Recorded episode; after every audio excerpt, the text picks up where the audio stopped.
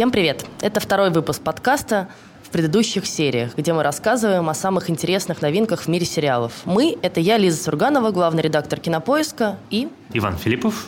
Автор телеграм-канала, а теперь уже и канала в Яндекс.Дзене «Запасаемся попкорном». Прекрасный канал о сериалах, подписывайтесь, если еще не. Итак, сегодня мы хотим поговорить о двух, наверное, самых интересных новых сериалах января. Сериалах «Половое воспитание» (Sex Education и сериале «You», «You» или по-русски «Ты». Оба эти сериала вышли на Netflix. И начнем мы с сериала «You». Что интересно, кстати, я прочитала, что сериал-то вышел еще в сентябре прошлого года в Америке. Просто прошел на кабельном телеканале Lifetime, особенно никем не замеченный. И только когда его купил Netflix, и выпустил правильно, и, значит, правильно да. поставил. И выпустил, как мы знаем, Netflix выпускает все сериалы разом, то есть вы можете посмотреть... Весь все, сезон. Да, весь сезон, все 10 серий, или сколько там, 10? 10. А, за раз, за одну ночь, а, и потом не спать еще несколько ночей.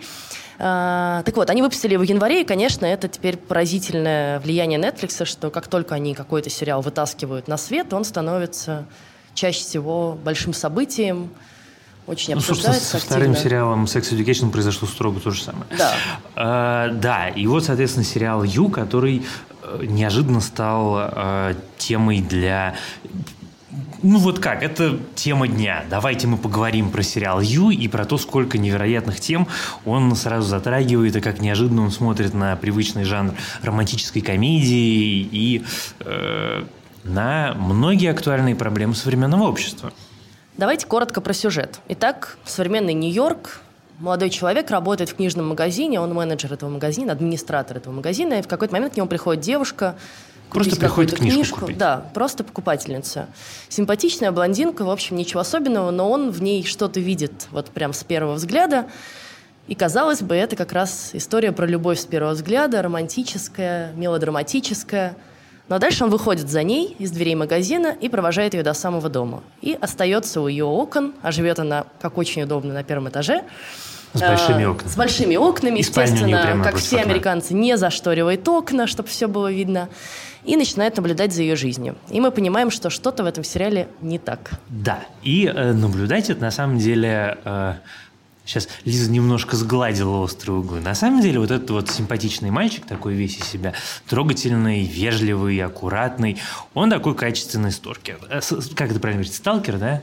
Как это? К сожалению, по-русски нет никакого слова, которое бы это как-то ну, Правильно за неимением лучшего слова мы Будем назовем его маньяк. Вот, нет, давайте, давайте, давайте называть вещи своими именами. Будем называть его маньяк. Потому что как только она ему нравится, он довольно быстро, просто с помощью того, что он увидел ее на ее кредитной карточке, из того, что он услышал, что она ему сказала, он довольно быстро выясняет, как ее целиком зовут, где она живет, где она учится. Он находит ее Инстаграм, он находит ее Фейсбук, он находит ее родственников, домашних животных, лучших друзей. Он знает про нее все. Он знает, что она любит, что она не любит, где она, соответственно, тусуется э, и, э, и так далее. Потом он приходит к ней домой, и да, потом, соответственно... в первой же серии. Да, в первой же серии. И э, вот вы видите, как такое романтическое знакомство вдруг превращается в какую-то чудовищную адскую историю человека, который залез в чужую жизнь максимально целиком, и второй человек, эта девушка абсолютно про это ничего не понимает и не знает. Итак, это сериал о слепой одержимости, о том, как молодой человек, еще даже не зная ничего о девушке, э, которую он видит первый раз в своей жизни, вдруг решает, что она та единственная, и что он тот единственный, который видит ее такой, какая она есть, который может ее спасти. Это одно из ключевых слов в сериале. Он все время... А там такой прием, что он как бы с ней разговаривает, да, это внутренний голос героя, но он все время обращается к своей возлюбленной, да. И он встречает ее бойфренда, ему кажется, что этот бойфренд совершенно недостойный ее бойфренд. Это такой, знаете, хипстер, который... Хипстер карикатурный из э, всех наших шуточек про хипстеров, которые со смузями в коворкинге. Вот. И это такой прям э, качественный определенный хипстерский стереотип. А дальше эта история развивается как... Э, вот представь себе матрешку. Вот мы видим такую матрешечку, в которой э, это один уровень нашего сюжета. Вот мальчик встретил девочку, мальчик оказался маньяком, мальчик хочет быть у девушки первым и единственным. И чем дальше мы углубляемся в историю, тем э, больше мы раскрываем матрешечек, которые спрятаны в этой матрешке. Потому что, во-первых, оказывается, что он не единственный, кто одержим ей. Во-вторых, оказывается, что у мальчика очень интересное прошлое, потому что когда-то он тоже был одержим девочкой, и непонятно, что с этой девочкой случилось. Во-вторых, оказывается, что мальчик совершенно не случайно работает именно в этом магазине, именно занимается тем, чем он занимается.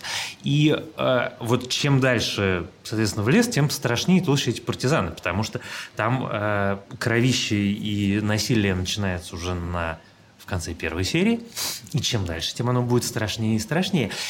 И это одна из, э, как сказать, вот та часть истории, которая триллер, придумано, написано и исполнено совершенно филигранно. От этого невозможно оторваться. Но это только одна из таких важных составляющих э, этого э, замечательного сериала.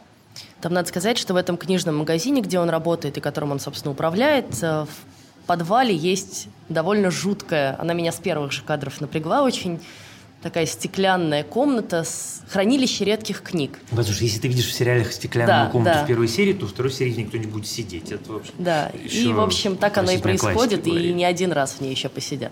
Сериал раскручивается очень быстро, да. Сначала тебе кажется, что это какой-то сериал про очередного просто одержимого мальчика, как правильно сказал Ваня. Дальше уже в первой же серии мы выясняем, что этот мальчик готов на очень многое ради того, чтобы просто оказаться рядом с, с девушкой, которую вот он буквально вчера встретил на улице. А потом оказывается, что не только он готов на очень многое ради этой девушки, а девушка вообще не в курсе. И это, на самом деле, кстати, тоже одна, эм, один такой очень любопытный элемент этой истории. Он про э, множественность личностей людей, которые живут вокруг нас. Вот мы про мальчика понимаем довольно быстро, что вот есть мальчик, вежливый мальчик, клерк в магазине, есть наш главный герой, да, менее вежливый мальчик, это маньяк, который подглядывает и стремится полностью контролировать девушку и всю ее жизнь. Есть третий э, герой, который э, тот же мальчик, но в его отношениях с ребенком, э, живущим Пака, с ним на да. одной, да, по имени Пак, который живет с ним на одной личной клетке, у которого проблемная мама, алкоголик отчим, и которого он пытается тоже спасти, но уже не так, как он спасает девочку, а осознанно давая мальчику какие-то ключи к решению проблем. Вот если в истории с девочкой наш герой сам за нее решает проблемы, ну, как бы разрешает те ситуации, которые он считает проблемами, то в случае с Пако он гораздо более деликатен, аккуратен, он как бы помогает ему и подсказывает, как именно э, этот мальчик может решать проблем. Но и девочка же непростая. Да, девочка как мы довольно быстро выясняем, у нее есть свои секреты, свои тараканы, и секрет сначала, в общем, казавшийся мне даже прям ключевым, что сейчас что она тоже какой-нибудь маньяк или еще что-нибудь похуже, но потом, в общем, довольно невинно раз как-то разоблаченный. Ну, просто оказывается, что у нее есть разные «я». Вот есть «я» в Инстаграме, есть «я» в школе, в которой она учится, есть «я» с друзьями, какая она с друзьями, есть «я» с этим мальчиком, есть «я» с внешним миром, «я» с родителями. Это все один человек, но это все абсолютно разные люди фактически. Ну, в общем, это сериал действительно про то, что у всех у нас разные совершенно личины в разных обстоятельствах. Да. И в соцсетях, в частности. Вот. А еще, мне кажется, это очень важный э, сериал. Он так сделан, что ты ну и как-то и по картинке, и по цветам, и по подбору актеров, что они все вроде как ужасно симпатичные, приятные люди. Но на самом деле в каждом из них живет, ну практически в каждом из них живет какой-то маленький монстр, да. И он, поскольку он начинается как такая романтическая история, да, про любовь с первого взгляда, э, мне кажется, он очень хорошо отыгрывает эту тему, что традиционные романтические комедии, к которым мы все привыкли, там, не знаю, от реальной любви до какой-нибудь не знаю, какая твоя любимая романтическая комедия? Реальная любовь. Вам письмо. Окей, вам письмо. Вам письмо. Вам письмо. Что очень многие романтические комедии используют э, штампы, которые на самом деле моделируют довольно странное поведение у молодых людей, а именно, там, не знаю, ходить за своей девушкой, смотреть, что все ли с ней в порядке, да, залезать э, к ней на окно, на балкон, дарить ей цветы, не зная даже, хочет ли она тебя увидеть на балконе, да, и вот там вот на или лестничной нет. клетке или нет. И так далее, и так далее, и так далее. То есть на самом деле все это тоже такие некоторые признаки одержимости, пусть и в более легкой форме, которые нам раньше проповедовали как вот романтические жесты. И этот сериал Норм. обманывал. Нормы, нормы романтического поведения. Ну да. А здесь есть вот этот вот второй пласт, который такой очень, как сказать, очень умный, содержательный. Что, с одной стороны, это увлекательный триллер, и все такие красивые и интересные, но с другой стороны, это на самом деле такая большая-большая история про то, как мужчины относятся Так тоже можно трактовать, как мужчины относятся к женщинам. Не все мужчины, понятно, но тем не менее такой паттерн мужского поведения, где Э, женщина в отношениях не полноценный субъект, а предмет фактически. Ну, предмет Понятно. культа некоторого, да, обожания. Его нужно обожать, оберегать, защищать, но это не самостоятельный человек, это, это, она лишается полностью права выбора. Угу. Право выбора целиком забирает себе, соответственно, мужчина. Ну да, мой любимый момент, когда он начинает, ну точнее внутренне, не ей прямо это прямо говорит, потому что, конечно, он с ней очень аккуратно выбирает все выражения, а вот в его внутренний диалог довольно искренний и откровенный, когда он начинает говорить, что вот Бэк, ты не знаешь, какие у тебя друзья, я тебе сейчас покажу, какие у тебя подруги на самом деле, и начинает потихонечку разоблачать ее подруг, которые, в общем, тоже далеко не идеальные, конечно же. И это такое абсолютное да, разрушение ее жизни, ее выбора выбора всего, и он же залезает во все сферы ее жизни абсолютно. Да. Вот. В общем, если вы да я думаю, вы это уже поняли. Сериал «Ты» непременно стоит посмотреть, если вы любите интересные триллеры, такие необычные, лихо закрученные и не бессмысленные. А тут еще важно сказать еще одну важную штуку, про которую мы не поговорили. Актер, исполняющий главную роль, Пен Бэджли, он играет роль Джо э, в сериале. До этого он снимался в сериале «Сплетница». Вы его, может быть, помните по нему. Э, он довольно сильно напрягся, когда выяснил, что фанаты сериала «Ю», а как мы уже говорили, после того, как сериал вышел на Netflix, их появилось огромное количество, начали писать в Твиттере, что вот, значит, пусть он маньяк, пусть он за всеми следит, но он настолько горячий и привлекательный, что я бы, например, не отказалась, чтобы э, такой маньяк за мной походил. Э, что довольно сильно напрягло актера. И он буквально начал отвечать фанатам в Твиттере, что нет, вообще-то, ребята, Вы не понимаете, человек, это прям серьезная проблема да, насильник, убийца и так далее, и так далее. Не будем раскрывать все карты, но... Ну, ты уже раскрыл половину. С проблемами явно в голове. Вышел, с одной стороны, документальный сериал Netflix, с другой стороны, вышел трейлер художественного фильма про того же Теда Банди, который выпускает тот же Netflix.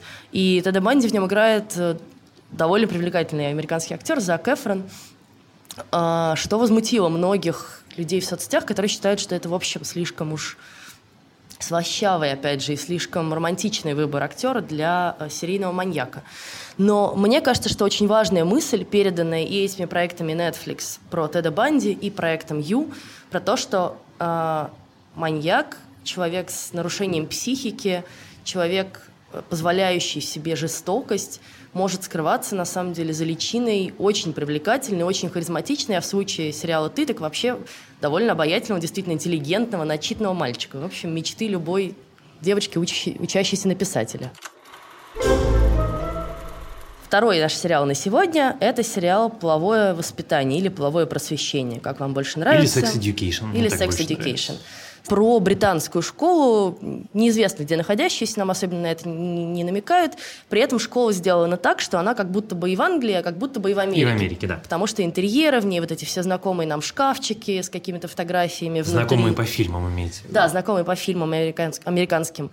А, спортивная форма, они чуть ли даже не в американский футбол в какой-то момент играют и так далее, и так далее. Все это намекает на то, что мы как бы смотрим американский сериал, но все говорят с заметным британским акцентом. И сюжет таков, что в этой школе есть два друга. Один из них по имени Отис, его играет Эйса Баттерфилд, и его друг Эрик, чернокожий мальчик, гей, не скрывающий того, что он гей, что вообще поразительно.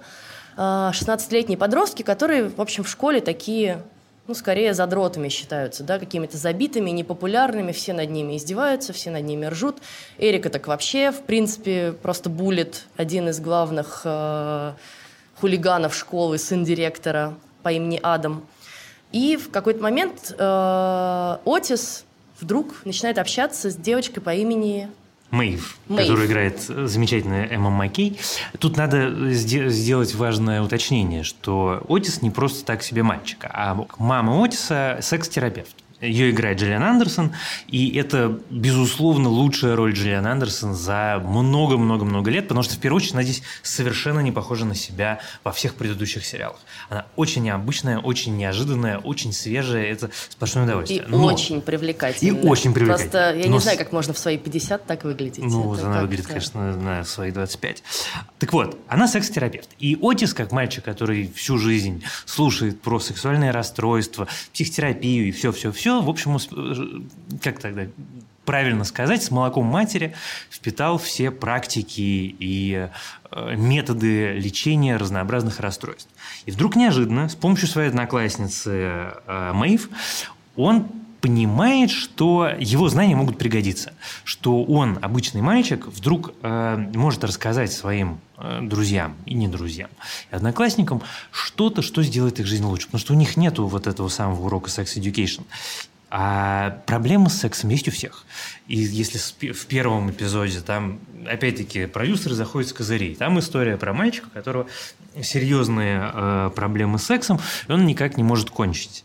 И это как раз вот этот вот главный школьный хулиган, сын директора, и они неожиданно решают его проблему. И с этого начинается плодотворное сотрудничество. Еще важно сказать про Отиса и его друга Эрика, что несмотря на то, что они открывают, ну, Отис, точнее, открывает вот эту психотерапевтическую э, консультацию, да, э, на самом деле он девственник как и друг его Эрик. И они считают, что все вокруг них в школе занимаются сексом, и у всех все классно поэтому, потому что кажется, что как только ты начинаешь заниматься сексом, ну, наверное, подростку так кажется, то твоя жизнь сразу налаживается и как бы становится счастливой. Но, как они выясняют, на самом деле нет. И как раз с этого и начинаются все главные проблемы, которые мучают половину их одношкольников. Да, мне хочется сказать в первую очередь, что мне давно не нравился так сериал. Вот прямо давно. Это какая-то удивительная, э, какое-то удивительное сочетание важного разговора с невероятно точно подобранной интонацией. То есть нету проблемы подростков, начиная, ну, вот 80-е, 90-е, 2000-е. Это проблема подростков – это такие комедии типа «Американского пирога» или десятка других подростковых комедий, про которых говорят действительно о серьезных или не очень серьезных историях, но при этом э, шутливым или полушутливым тоном. И э, то, что делается последние несколько лет, в первую очередь силами стриминговых платформ, то есть обсуждение проблем подростков, э, серьезным языком, это, мне кажется, великое дело, потому что подростков первый раз начали слышать. Это то, что было всегда в независимом кино, там, я не знаю, там, начиная с фильма «Детки» и заканчивая тем, что сейчас делают этот замечательный 30... Как он по-русски называется? 13 Reasons Why. Замечательный сериал. 13 ну да, это э, истории про буллинг, про попытки самоубийства, про бесконечные комплексы, которые огромное количество этих проблем связано с сексом. И в Sex Education как раз э, они проговариваются. Они проговариваются, с одной стороны, очень смешно и обаятельно, но с другой стороны, предельно серьезно, что там две девочки, которых э, однополые романы, которые совершенно не... У них не получается в секс. Это четвертая, кажется, серия. И история про то, как мальчик, главный герой Отис, находит ключик к их э, к решению их проблемы, он вообще с сексом не связан же. Там практически все истории, которые они приходят с, к нему с проблемами в механическом сексе, там у меня не встает, у меня не заканчивается, я не хочу заниматься сексом при включенном свете. Оно все потом э, тем или иным образом приходит к историям, которые находятся за пределами непосредственно вот этого механического занятия сексом. Он про жизнь подростков в целом. И Это страшно круто, да, про неуверенность в себе, про проблемы дома, про проблемы с самоидентификацией, про проблемы проблемы с э, желанием кому-то понравиться, про миллион вещей, которые, про которые подросткам на самом деле не с кем поговорить. И в этом абсолютно э, стопроцентное достижение этого сериала, что они взяли и нашли такой э, способ. Ну и мне кажется, что еще одно важное достижение, тут уже я буду говорить про героев. Во-первых, выбор актеров, они все как-то удивительно вписались в свои роли, все ужасно обаятельные. Мой, наверное, фаворит это все-таки Эрик.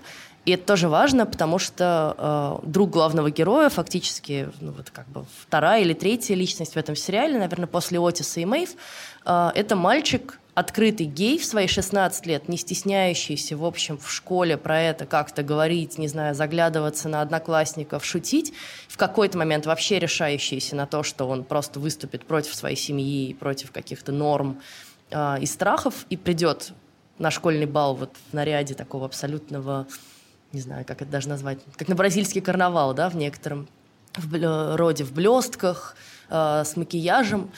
это очень круто. Ну, то есть очень круто, что это не просто про конвенциональные отношения подростков, а в том числе и про такие, и про однополые отношения, и про двух девочек, которые встречаются, и про то, что никто на самом деле не, ну, почти никто не скрывается и не боится, да, мы узнаем да, это, про одного персонажа. Это все и актуально, и интересно. Ну и потом, конечно, когда ты смотришь э, этот сериал, сидя в, э, как сказать, в России, то ты начинаешь думать скажем о том, что, да, скажем аккуратно, в России, что это какая-то страшно актуальная вещь.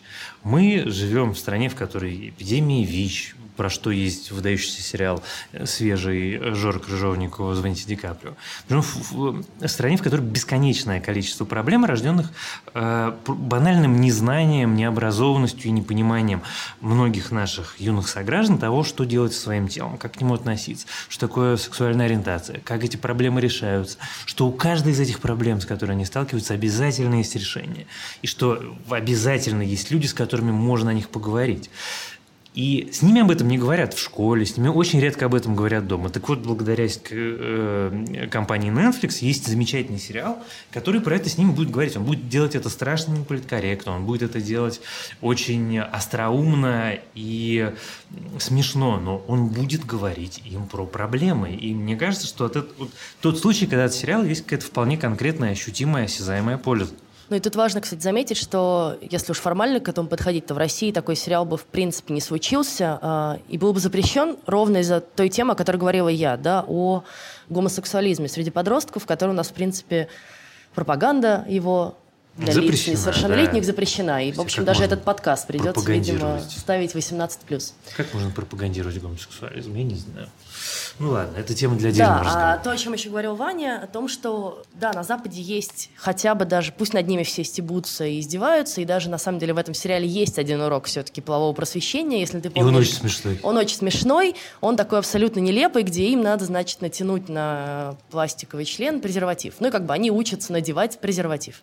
Хотя понятно, что более-менее все вокруг это уже умеют делать к этому моменту, кажется. Ты знаешь, я Хочу сказать, что не надо обольщаться. Возможно. Но так вот, я хотела сказать, все. что в России такого, конечно, далеко нет. А на днях была, наоборот, новость про то, что в школах надо делать уроки раннего материнства. Да-да-да, что это поразительно. То есть мы как бы против абортов э, и за то, чтобы девочки рожали детей, мы им расскажем, как быть матерями, а как э, предохраняться, а как не стать да, матерью и, в 14 и как не забеременеть лет. в 15 лет, мы им не рассказывать не будем. Ну, слушай, добрые традиции Льва Николаевича Толстого, который говорил, что нет ничего лучше, чем беременная гимназистка у школьной доски. А, вот. Ну, слушай, Лев Николаевич был человек... Ты обещал еще Иоанна Богослова нам. Серьезно. Давай. Ну да, нет, это моя любимая цитата. Я вот пока мы готовили с Лизой этот подкаст, я вспоминал, что э, удивительным образом к сериалу «Сексуальное э, э, воспитание», половое я все время называю, простите, мы половое воспитание. Так. Я пока его смотрел, вспоминал вот действительно свою любимую цитату из Анны Богослов, который говорил, что юность – это огненная река, и сильно везет тому, кто перейдет через нее, не а, обжегшись. И это именно так. И на самом деле вот то, что Лиза сейчас сказала, что там есть история про настоящий урок полового воспитания, и как это фальшиво и натужно выглядит, и как это э, механически и бессмысленно. И почему важно, что главный герой ровесник, и эти мальчики и девочки разговаривают с ним как с ровесником, потому что они разговаривают про проблемы, которые они все переживают. У этого мальчика, главного героя, точно так же есть страшная проблема, максимально не характерная для подростков. В этом возрасте он не умеет мастурбировать. Но э, и он там пытается с ней как-то справиться. Но э, благодаря тому, что это их проблема, это получается страшно искренне. Это э, вот нету другого слова. Это не придуманные истории, это пережитые истории, это проговоренный опыт, настоящий и живой. И от этого, во-первых, это помогает э, делать сериал гораздо более э, э, развлекательным, во-вторых, это страшно эмоционально включает всех зрителей в сопереживание происходящему на экране. Вот, поэтому вот если мы говорили про сериал «Ю» как историю э, такого э, триллера, который актуальный, но при этом дискомфортный и страшный, то сериал «Sex Education» – это история обратная. Это история тоже очень умная, очень свежая, очень э, насущная, но очень легкая. Это приятная штука, которую стоит посмотреть. Легкая, в общем, даже еще за счет довольно предсказуемых сюжетных ходов. Там, на самом деле, его довольно сложно проспойлерить, потому что там очень многие штуки ты заранее считываешь. Вот мама главного героя обязательно начнет спать или встречаться с сантехником, который пришел починить ей э, раковину, потому что, конечно же, она секс-терапевт, сантехник, ну тут как бы все напрашивается. Вот мальчик, который, значит, влюблен безнадежно в девочку, обязательно на школьном балу залезет на какую-то верхотуру, начнет оттуда срываться, мы его подхватим и спасем. Ну, короче, в смысле, что это такие ходы, которые мы все видели, но при этом ну, они привычные. не выглядят скучными, заезженными и не раздражают, как они раздражают меня, например, во всех таких ромкомах. Ну да, ну это, конечно, сейчас уж раз мы говорим про что не раздражает, а, я хотел еще заметить историю вот какую. А, в этом сериале, в третьем эпизоде, это тоже не спойлер, будет целая сюжетная линия про аборт. И это совершенно фантастическая вещь. Я честно признаться, я смотрю много сериалов, я смотрю очень много кино. Я видел много разных историй, как показывали аборты, от самых, там, я не знаю, хулиганских, уже упоминавшихся нами недавно догмы Кевина Смита, где главная героиня работала в абортарии, э, до каких-то тяжелых артовых. Никогда это не было показано с такой любовью и таким уважением к человеку вот не с оценкой, вот человек делает хорошо или плохо, не с попыткой сказать, что вот делайте или не делайте, а просто с предложением, вот, ребят, посмотрите, как это на самом деле одиноко, как это грустно, как это страшно, как э, это, в общем, мягко говоря, некомфортно, и какие обстоятельства э, толкают людей на то, чтобы это сделать. Но это сделано с бесконечным уважением к этой девушке. Я такого такого никогда не встречал. То, что эта история оттеняется э, очень смешной романтической э, истории главного героя. Вот там они развиваются параллельно на протяжении всей серии, и потом в финале встречаются. Совершенно непредсказуемо, очень остроумно. А также истории про двух э, противников, противников абортов, которые с, с Э, плакатами стоят напротив клиники и, значит, всем рассказывают, что аборт – это узаконенное детоубийство. Опять-таки, простите, ничего более актуального на эту тему для русского зрителя, наверное, никогда не было сделано. Уже за одну эту серию хочется обнять и э, поцеловать замечательных людей, которые все это придумали. Ну и последнее. Я еще для меня каким-то очень интересным моментом был, э, были пейзажи, в которых разворачивается весь этот сериал, потому что они совершенно необычные. Да? Это не то, как мы привыкли видеть Англию, серую, туманную, дождливую, какую-то, не знаю, вот как в Манчестере, какую-нибудь унылую. Э, не то, как мы привыкли видеть Америку. Есть некоторое ощущение, что это вообще в не таком неведомом мире, неизвестно, где находится, потому что школа это находится в лесах, полях э, с прекрасными какими-то реками, окружающими ее. Э, школьники буквально ходят по этим полям до дома и обратно.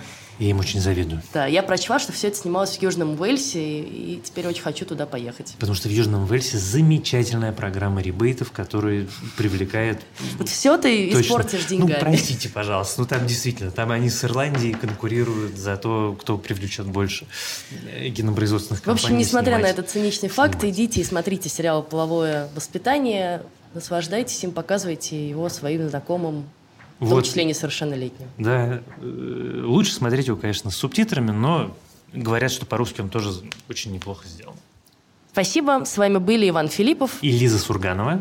Увидимся. Точнее, услышимся. В следующий раз. До встречи.